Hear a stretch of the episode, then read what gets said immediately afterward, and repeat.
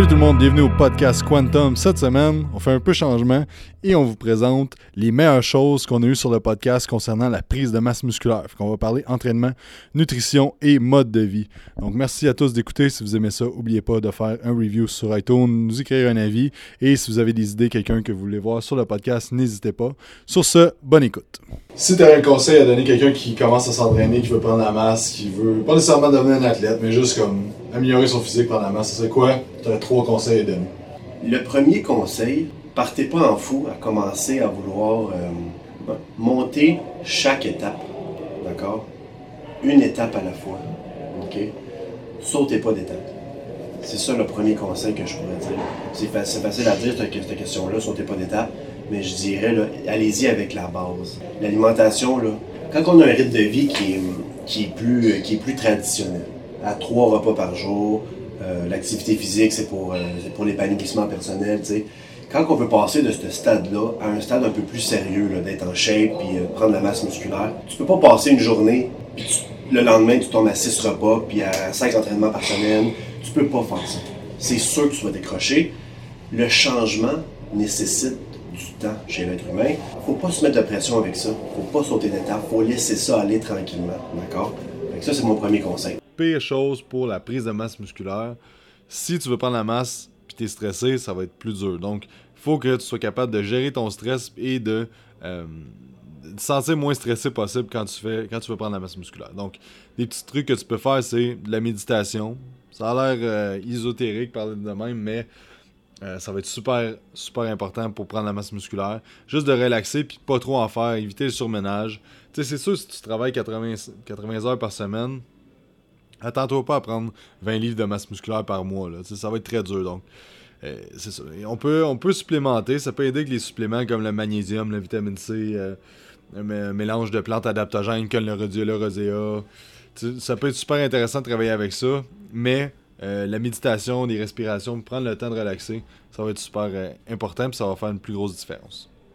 Troisième technique qu'on va parler, c'est les pauses isométriques désavantageuses. Donc, qu'est-ce que c'est une pause désavantageuse? C'est dans le fond, tu vas prendre une pause de 1 à 10 secondes dans une partie où tu es désavantagé. Donc, exemple, dans le bas d'un squat, au bench press quand tu es au niveau de ton pec, vraiment dans une position que tu as le moins de force. Donc, ce que ça va faire, les avantages de, faire les pauses, c'est que ça va augmenter le recrutement des unités motrices. Comme on parlait tantôt des unités motrices, c'est que tu plus de fils musculaires qui vont être recrutés. Donc, dans le fond, c'est qu'il va y avoir une inhibition du réflexe myotatique, dans le fond, qui est le stretch reflex, le réflexe de, stretch, en fait, que tu vas faire sur ton muscle. Euh, c'est bon de l'utiliser des fois, la plupart du temps, en fait, mais des fois, d'enlever le recrutement du réflexe myotatique, ce que ça va faire, c'est que ça va forcer ton muscle à recruter plus de fils musculaires qui, des fois, ne sont pas entraînés euh, avec des tempos qui sont plus normaux. Donc, euh, ce qui est intéressant à savoir, c'est que 4 secondes, c'est pas mal 100% du réflexe que tu vas enlever. Donc, il n'y a pas vraiment d'avantage à aller au-delà de 4 secondes de, pause désavantageuse. Arrêtez de tester votre force. C'est pas en testant ta force que tu prends, que tu bâtis de la force. faut prendre le temps dans le gym de bâtir de la force, non pas de la tester. Il y a une place qu'il faudrait que tu testes.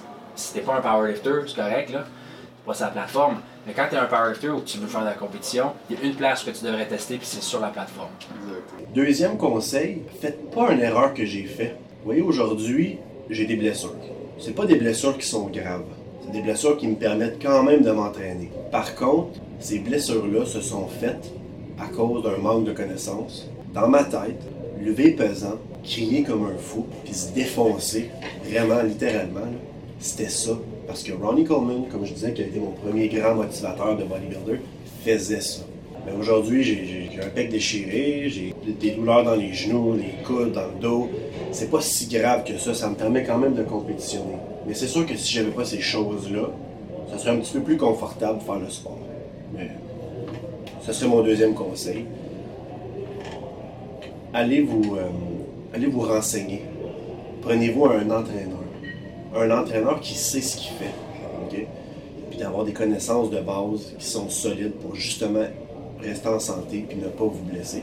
Première chose qui est importante de savoir si tu veux prendre la masse, c'est que faut avoir une alimentation qui est haut en protéines. Donc tu dois manger beaucoup de protéines, surtout pour gagner de la masse musculaire. Ensuite, pour le maintien, si on regarde euh, la littérature de ce côté-là, le maintien de la masse musculaire a besoin de moins de protéines.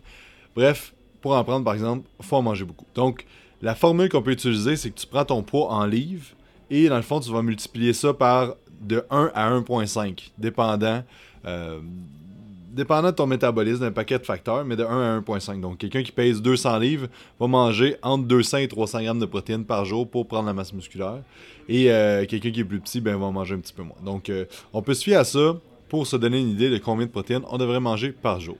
Personnellement, 85% de ma programmation annuelle avec un client va être de cette méthode-là. Ça veut dire que tu vas faire un exercice, exemple de PEC, tu vas prendre un certain temps de repos, entre 90 et 120 secondes. Tu vas aller faire un exercice de dos, puis tu vas alterner comme ça avec des pauses. Donc, ce que ça va faire, c'est que, premièrement, si on regarde les études qui ont été faites là-dessus, tu vas sauver du temps. Fait que tu vas faire plus de volume en le moins de temps possible. Donc, si, exemple, tu fais du bench avec deux minutes de pause, après ça, tu fais un chin-up avec deux minutes de pause, euh, que tu les alternes pas, ben tu, dans le fond, ça va te prendre 4 minutes de. pas vrai. 2 minutes fois le nombre de séries. Fait qu'exemple, tu as 4 séries, mais ça te ferait 4 euh, fois 2 minutes de pause. 4 fois 2 minutes de pause dans, ton chin-up aussi. Donc, euh, ça fait beaucoup plus de temps de pause. Donc, si tu fais bench, chin-up alterné avec 60 secondes de pause, tu as quand même 120 secondes avant de retourner à ton bench. Mais tu vas avoir ton temps de pause idéal, mais tu vas pas perdre ton temps. Donc, ça va sauver du temps, euh, ce, travail-là en super série antagoniste. Euh, ça va augmenter aussi le recrutement des unités motrices. Les unités motrices, ce que c'est, dans le fond, c'est comme des. Euh, ce qui va activer tes fibres musculaires. Donc, si, quand on dit tu as un meilleur recrutement d'unités motrices, ça veut dire que tu as un meilleur recrutement au niveau de tes fibres musculaires. Donc, si on regarde les études là-dessus, tu vas avoir une augmentation de force de 4,7 comparé à un système d'entraînement traditionnel, puis tu vas avoir un meilleur recrutement musculaire. Euh, puis dans le fond, ils savent pas trop nécessairement pourquoi tu as, euh, un recrutement musculaire qui est, mieux. une des théories, c'est que dans le fond, le fait d'étirer le, muscle contraire en mouvement, ça va stimuler le recrutement des, unités motrices de cette façon-là. Donc, euh, ça, c'est une méthode que, que j'adore, les super séries antagonistes, que j'utilise beaucoup, parce qu'en fait, il y a plein d'effets positifs. Le seul désavantage qu'il y a, c'est qu'il y a moins de stress métabolique. Ça veut dire que tu vas avoir moins de pompe qui va être euh, fait avec ce système-là. Sauf que euh, même si tu as moins de pompe, c'est pas nécessairement ça qui va être le principal mécanisme d'hypertrophie. Donc, il faut que tu crées un stress qui est mécanique, donc mettre de la surcharge sur le muscle. C'est ça qui va faire euh, en sorte que tu vas progresser au niveau de ta masse musculaire. Troisième chose, l'apport en calories de ta journée. Donc, c'est important d'avoir un apport calories qui est plus élevé si le but c'est de gagner de la masse musculaire. Une formule que tu peux utiliser, c'est tu prends ton poids de corps fois 15 à 20. Donc, c'est exemple, si tu pèses 200 livres, ben, tu vas manger entre 3000 et 4000 calories par jour pour gagner de la masse musculaire. C'est sûr que je commencerai avec le bas de l'échelle. Donc, exemple, tu fais x15. Tranquillement, pas vite, si tu veux continuer à prendre la masse musculaire de, mois en mois, de semaine en semaine, augmente graduellement les calories que tu manges. Parce que si, exemple, tu manges 2000 calories, tu montes ça tout de suite à 4000 calories, tu vas avoir tendance à prendre du gras. Donc, monter ça de façon progressive, c'est ça qui est le plus intelligent. oui, je vais utiliser des mouvements de variation pour plus stresser ce muscle-là mais on va faire du volume en accessoire, donc du lat pull down, du straight arm pull down, du rowing, du whatever. Ça va travailler vraiment mon lat plus en isolation même. ça, c'est le, mouvement accessoire. Donc oui, on commence, mon réchauffement, euh, mouvement primaire, parce que tu fais ton, ben, dépendamment de où est-ce que tu es dans ta périodisation, tu fais ton bord de, volume là-dedans, volume, euh, tu fais ton mouvement de variation, puis tu fais des mouvements d'accessoire. Puis la la session est finie. Deuxième technique qu'on va parler aujourd'hui, c'est les concentriques lents. C'est le fait, dans le fond, de faire un, euh, un excentrique, par exemple, tu vas descendre ton bench press en 5 secondes, puis tu vas le monter en 5 secondes. Dans le fond, c'est, on appelle ça des euh, contractions isocénétiques, donc de même vitesse en montant qu'en descendant. Puis ça, ce que ça va faire, les concentriques lents comme ça, ça va augmenter la capacité de contraction musculaire. C'est vu que tu ralentis la vitesse de ton concentrique, donc en montant, tu vas plus lentement, tu vas pouvoir vraiment focuser à augmenter le recrutement de tes fibres musculaires, puis à vraiment, tu sais, mind-muscle connection, là, vraiment augmenter ta capacité de contraction. Donc, c'est beaucoup plus facile d'augmenter ta coordination musculaire en montant tranquillement qu'en augmentant ta vitesse. Donc, si tu t'exploses sur un mouvement, c'est bon, mais par contre, tu peux compenser d'autres groupes musculaires. Donc, euh, ça, c'est un avantage au niveau des concentriques plus Deuxième chose, ça augmente le stress métabolique. Donc, comme je parlais dans le dernier, euh, dans le dernier truc, Le stress mécanique, c'est ça qui va créer le plus d'hypertrophie, mais le stress métabolique aussi, dans le fond, qui est la pompe. Euh, fait que les concentriques lents, c'est super bon pour ça. Fait que comment je vais le programmer, les concentriques lents, c'est que mes premiers exercices, ça va être l'emphase sur le stress mécanique. Donc, exemple, un bench press avec un chin-up, le concentrique va être très explosif. Ensuite de ça, dans les B, donc exemple, un dumbbell press avec un row, là, on peut mettre du concentrique qui est très lent, euh, 5-0-5 ou euh, 5 secondes montée, 5 secondes descendre. Euh, puis ça va augmenter beaucoup le stress métabolique, maximiser l'hypertrophie de cette façon-là.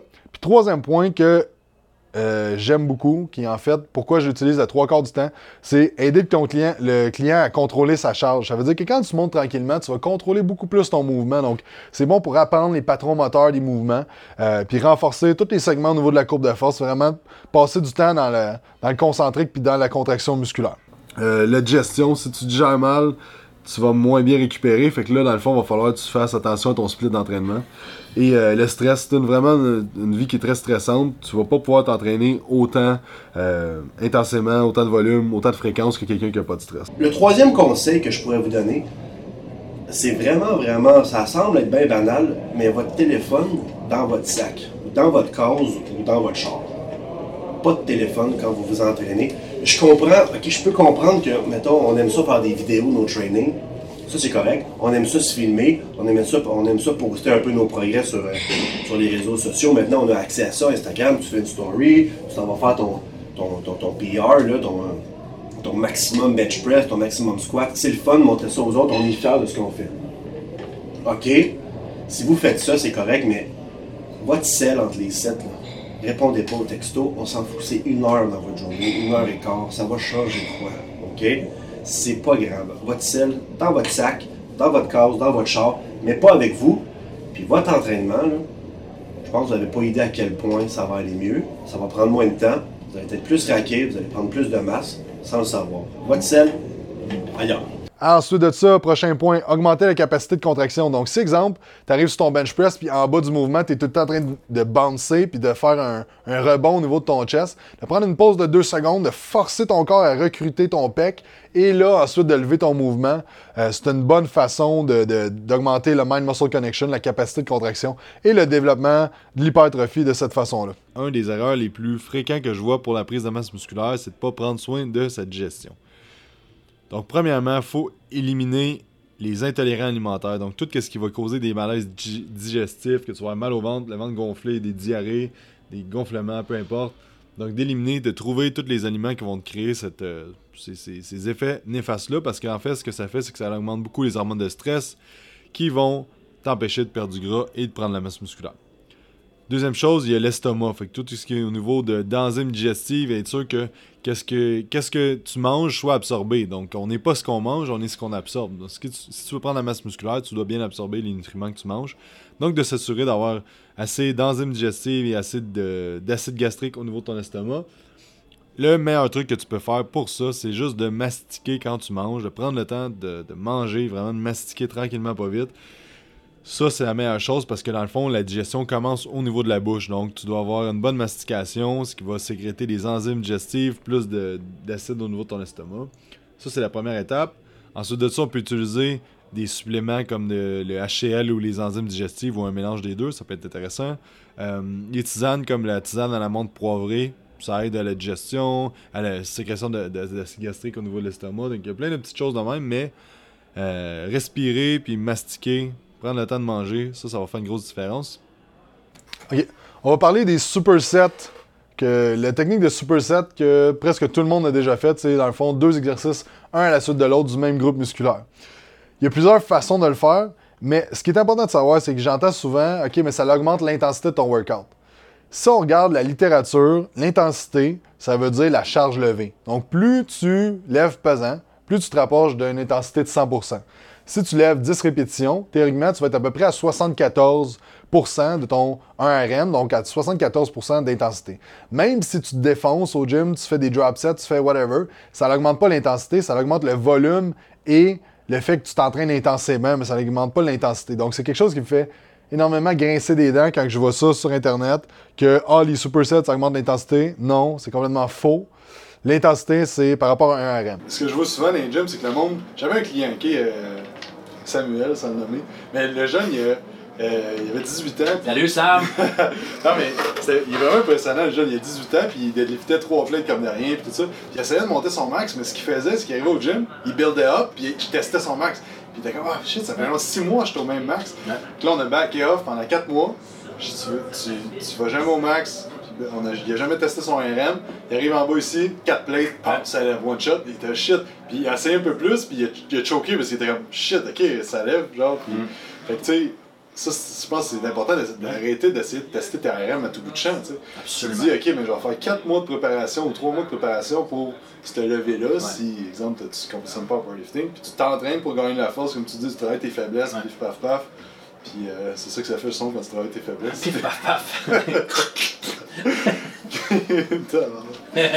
ce, qui, ce qui est vraiment important, le volume pour l'hypertrophie. Donc, on va avoir un volume qui est quand même assez intéressant. tu sais. Puis ceux qui, qui aiment ça calculer ces affaires-là, entre 1200, 1500 secondes sous tension, puis 3000 secondes sous tension, c'est un volume qui va être intéressant. En bas de ça, ça va plus être de la force d'hypertrophie fonctionnelle qu'on va gagner.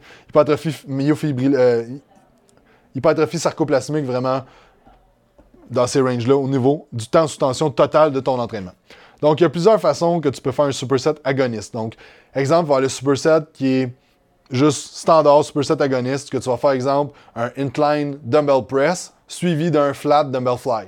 Donc, le superset agoniste, c'est que tu vas aller recruter les fibres musculaires dans un axe avec un exercice multijoint pour ensuite aller le fatiguer avec un exercice uniarticulaire avec un exercice isolation. Et le superset agoniste, c'est que tu vas changer les axes. Donc, incline, après ça, tu vas faire du flat. Première variation. Donc, prochaine variation des supersets qu'on peut faire, c'est le superset pré-fatigue. Donc, le pré-fatigue, c'est qu'en fait, tu vas fatiguer le groupe musculaire que tu vas aller travailler pour ensuite aller faire un exercice multijoint. Si on regarde la littérature sur cette technique d'entraînement-là, il n'y a pas vraiment de bienfaits au niveau de l'hypertrophie qu'ils ont, vu comparé à un superset qui est post-fatigue. Par contre, ce que ça va faire, c'est surtout augmenter la capacité de contracter ton muscle. Et même si la théorie dit que ça marche pas, euh, moi, je trouve que ça marche. Fait que c'est une bonne technique. Euh, c'est bon aussi pour le monde qui a de la misère à sentir le gros musculaire. Exemple, tu as de la misère à sentir ton chest. C'est vraiment une bonne technique pour t'aider à mieux sentir ton muscle. Et plus tu sens un muscle, plus tu vas l'hypertrophier. Donc, c'est pas possible d'hypertrophier un muscle que tu n'es pas capable de sentir. Euh, donc, c'est ça. Fait que c'est quoi un exemple? Ce serait exemple de faire un leg extension. Exemple 10 reps avec une pause de 2 secondes, puis après ça, tu vas faire un squat. Donc, ça, c'est pré-fatigue. Donc, tu vas aller fatiguer avec un exercice uniarticulaire. Et ensuite, tu vas faire un exercice multijoint comme le squat. Donc, euh, si vous faites ce superset-là, c'est très chiant, mais c'est très payant. Troisième méthode qu'on peut utiliser, c'est le superset post-fatigue. Et le post-fatigue, ce que c'est, c'est de travailler dans le même axe, mais d'aller recruter des fibres musculaires avec un exercice multijoint, puis de fatiguer avec un exercice qui est uniarticulaire, mais dans le même axe. Exemple, close grip bench press avec un lying double extension. Donc, c'est exactement le même axe, mais tu vas aller vraiment recruter les fibres musculaires au maximum avec ton close grip bench press et ensuite aller fatiguer avec ton dumbbell extension. Donc, euh, c'est pas mal les trois que j'aime le plus utiliser et qui sont le plus standards. Après ça, on peut rentrer avec euh, des, euh, d'autres techniques comme l'origine insertion, un paquet d'autres techniques de superset. Mais ça, c'est les trois très, très efficaces. Ensuite de ça, les trisets. Donc, les trisets, c'est quoi le concept? C'est trois exercices un après l'autre. Donc, comment je programme, c'est surtout d'une, façon de progression. Donc, la première fois, je vais intégrer une de ces techniques-là de plus haut volume. C'est quand même un bon, un, un bon 1500, 2000 secondes de tension que tu vas atteindre avec un superset ou un triset. euh, total dans l'entraînement, encore là, je parle. Euh, ben, en fait, euh, je vais commencer avec le superset. Va l'intégrer peut-être deux fois dans le, dans le training de la personne. Euh, et ensuite de ça, on va intégrer des trisets. Donc, ça donne pas rien de donner des trisets ou des giant sets à quelqu'un qui a jamais fait des supersets. L'entraînement, c'est comme. euh, Puis là, je vais me répéter parce que j'ai l'impression que je l'ai déjà dit souvent. Mais l'entraînement, c'est comme si tu vas avoir un beau tan pour l'été. Donc, si le mois de, mois de mai arrive, t'es comme, il faut que je sois bronzé pour l'été, tu vas te mettre une journée de temps complet dehors ou tu vas te mettre une journée de temps complet dans une machine à bronzer. Ce qui, ce qui va arriver, c'est que tu vas venir brûler, right?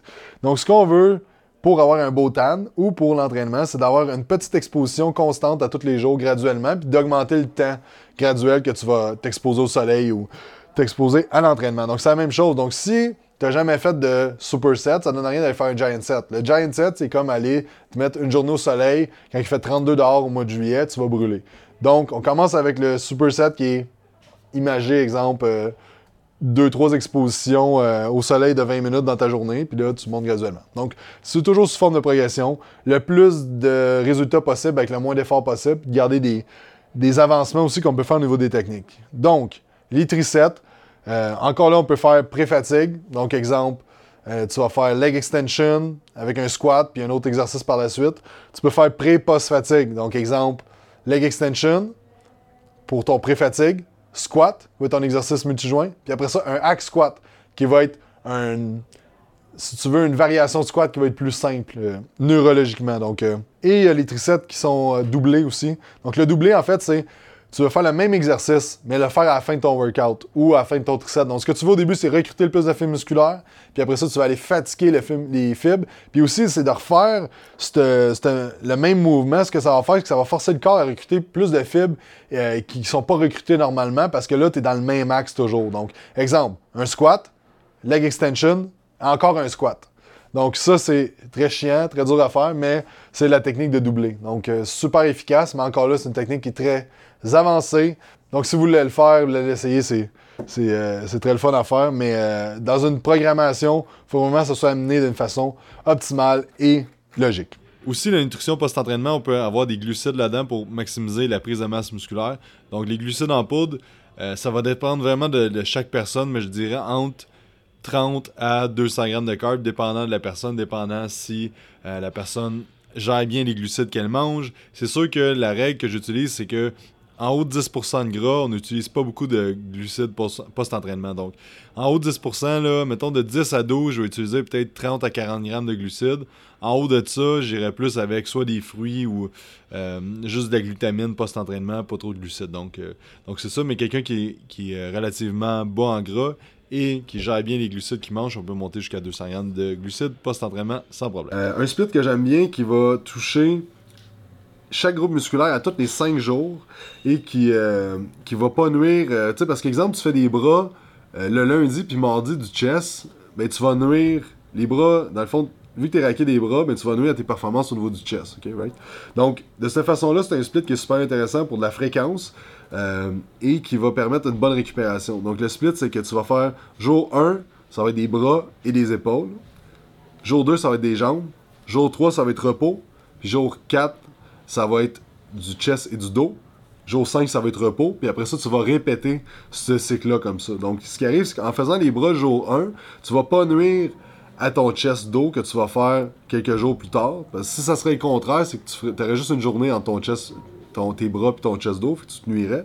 Et de cette façon-là, ben, les groupes musculaires sont, sont, touchés à tous les 5 jours. Trois trucs. Euh, augmenter le temps sous tension. Donc, euh, force rep, euh, drop set, rest pause. N'importe quoi qui peut pousser ton set plus loin pour avoir un temps sous tension qui tombe environ en 40 ou 70 secondes. apport calorique, nutrition, bien, bien, bien important. Des bonnes calories clean et repos. Le monde ne se repose pas assez. le monde, il, c'est temps le monde capote sur Oxygen Gym à, Dubaï. Puis le seul secret, c'est qu'ils se reposent, les gars. Ils vont là, ils n'ont aucun stress, ils connaissent pas personne. Donc, il n'y a pas le stress du quotidien. Donc, c'est vraiment repos, contrôler le stress. On sait que, bon, ben, stress et testostérone, ça se compétitionne un peu. Ça prend toute la prédonale pour faire le, même matériel. Donc, quand tu es bien stressé, tu ne pas beaucoup de place pour le testostérone, et ainsi de suite. Donc, c'est vraiment essayer d'être le plus zen possible dans l'entraînement, avoir un apport calorique qui est très haut, euh, et puis, repos, eat, sleep, train, repeat. La septième chose, c'est ben, de s'entraîner. S'entraîner fort, mais s'entraîner aussi avec une exécution optimale. Donc, ce que ça veut dire, c'est que si tu tu t'entraînes, mais que tu n'es pas capable de sentir les muscles que tu vas entraîner. Donc, exemple, tu fais du bench press, mais tu sens juste tes épaules travailler puis pas ton pec, ben, tu vas avoir de la misère à développer les pecs. Donc, de s'assurer d'avoir une exécution optimale et de bien sentir ses muscles, c'est ça qui va faire la différence entre maximiser ta prise de masse ou passer à côté de, des gains potentiels. Donc, ce que tu veux, c'est que quand tu fais ton entraînement, tu veux que chaque exercice, exercice que tu choisis, chaque répétition que tu fais, euh, tu dois sentir le muscle que tu veux travailler. Donc, le, mind-muscle connection ou la capacité de contraction, peu importe comment tu veux utiliser ça, ça va faire une grosse différence au niveau de tes résultats. Donc, puis après ça, on veut de l'effort maximal. Donc, ça prend les deux. Puis j'aime ça imaginer ça comme dans un, continuum. Donc, d'un côté, tu as l'exécution qui est d'aller vraiment tranquillement ton mouvement, les grosses contractions maximales, avec des, des charges un petit peu plus basses. Puis l'effort qui est à l'autre côté du continuum, qui est vraiment de lever de la charge sans prendre en considération les muscles. Mais chaque personne est, à un différent point dans ce continuum-là. Et des fois, ben, ça vaut à peine de prendre un break et de s'en aller complètement à l'opposé du continuum d'effort. Donc vraiment exécution à 100% pendant peut-être un 2 à 4 semaines. Et ensuite, graduellement, s'en aller vers plus le côté effort. Donc, euh, pour la, la musculation, 4 fois par semaine minimum. Sais, 3 à 4 fois. Mais si tu veux maximiser ta prise de masse, 4, 4 fois, 5 fois, 6 fois, je trouve ça trop. Donc, 4 à 5 fois, c'est l'idéal. Puis vraiment optimiser euh, la récupération avec des bons aliments, une bonne santé digestive, une bonne gestion du stress et une bonne gestion du sommeil. Le sommeil, la digestion et ta gestion de stress. Donc, c'est pas tout le monde qui va récupérer de la même façon. Il y a du monde qui vont faire une demi-heure d'entraînement qui vont être raqués pendant 6 jours, d'autres qui vont faire une heure et demie d'entraînement puis qui seront pas raqués. Donc, c'est à prendre en considération ton niveau de récupération. Euh, le sommeil qui est un élément primordial. Si, tu sais, un sommeil optimal, ce que tu devrais, c'est que quand tu, tu te couches le soir, tu t'endors en 15 minutes, tu dors toute la nuit, tu te réveilles pas, puis le, mat- le matin, tu te réveilles top shape. Donc, euh, puis tu devrais avoir un bon 8 heures de sommeil. Encore là, il y a des exceptions, du monde qui ont besoin de plus, d'autres de moins, mais euh, fait que si votre sommeil ne ressemble pas à ça, il y aurait des choses qu'on pourrait faire pour, pour l'aider. Donc, euh, juste, lâcher son cellulaire une demi-heure avant d'aller se coucher, puis faire la lecture ou quelque chose de plus relaxant, euh, ça va être optimal. Bon, tu, fais circuler un peu le sang, mais bon, euh, une fois que ça c'est fait, ben, en fait, moi je le fais pendant que je, réchauffe les autres affaires. Là. Mais euh, tu fais du. tu, réchauffes les muscles qui sont responsables, qui, qui travaillent pour ton mouvement primaire. Mettons dans ton bench, comme on l'a fait tantôt, bon, tes triceps c'est super important. Euh, tes pecs, évidemment, le haut de ton dos, puis tes lattes. ok? Le haut de ton dos, ça travaille, euh, ça garde toute la rétraction des omoplates, la rétra- rétraction scapulaire sur le dos, comme on a vu tantôt, ce qui était ta faiblesse à toi, c'est de garder les épaules collées contre le banc, right? Euh, donc, c'est super important de, travailler ce muscle-là, de le réveiller, de lui dire, d'envoyer le signal, de dire, écoute, là, faut, que tu, te réveilles, tu vas travailler tantôt. Ça avoir un influx nerveux, ça, ça pompe du sang dans le, dans, le, dans le muscle aussi, ça le prépare à travailler. Le lat, le, grand dorsal, on le travaille parce que c'est ça qui est responsable. Ça stabilise l'épaule énormément. Ça, fait la dépression des omoplates. C'est super important quand tu benches d'être dans cette position-là pour stabiliser l'épaule, faire en sorte que tes triceps travaillent comme il faut. Puis bon, les triceps, il faut que tu mènes, faut que tu lubrifies ton articulation du coude. C'est super important de pomper énormément de sang là-dedans. Une chose qui est importante de savoir, c'est le principe de surcompensation. Donc, dans le fond, ça, c'est que tu as un état que tu vas aller solliciter, donc que tu vas aller t'entraîner. Tu as un état de fatigue, ça veut dire après l'entraînement, puis les jours qui suivent, tu vas avoir un état de fatigue. Puis après ça, ça va remonter, tu vas avoir une récupération, puis tu vas avoir une surcompensation. Ça veut dire que là, tu vas faire une progression. Et c'est à ce moment-là que tu veux retoucher ton groupe musculaire. Donc, tu fais ton chest, mettons 24 à 48 heures, tu es en fatigue. Après ça, tu récupères à partir de 48 heures jusqu'à 72 heures. Puis de 72 un petit peu plus, ben là, tu as une surcompensation, tu devrais faire le même groupe musculaire rendu là. Sixième chose, le sommeil. Donc le sommeil qui est primordial pour la prise de masse musculaire. Tu sais, tu grossis pas pendant que tu t'entraînes, tu grossis quand tu récupères. Donc euh, la récupération puis le sommeil, c'est primordial. Donc au moins un, 6, un 7 à 8 heures consécutifs que tu dors. Donc un sommeil idéal, ce que ça devrait être, c'est que le soir tu t'endors euh, en dedans de 15-20 minutes que tu es dans ton lit, tu dors 7 à 8 heures consécutifs sans te réveiller. Le matin, tu te réveilles top shape. Donc, euh, pour arriver à ça, il ben, faut que tu aies une, routine du sommeil idéale. On a parlé dans un dernier podcast, vous pouvez aller voir ça après celui-là. Euh, c'est ça, les suppléments, ça peut être aussi intéressant, tout ça, mais on peut faire une grosse partie nous-mêmes. Donc le sommeil, c'est super important pour la prise de masse musculaire.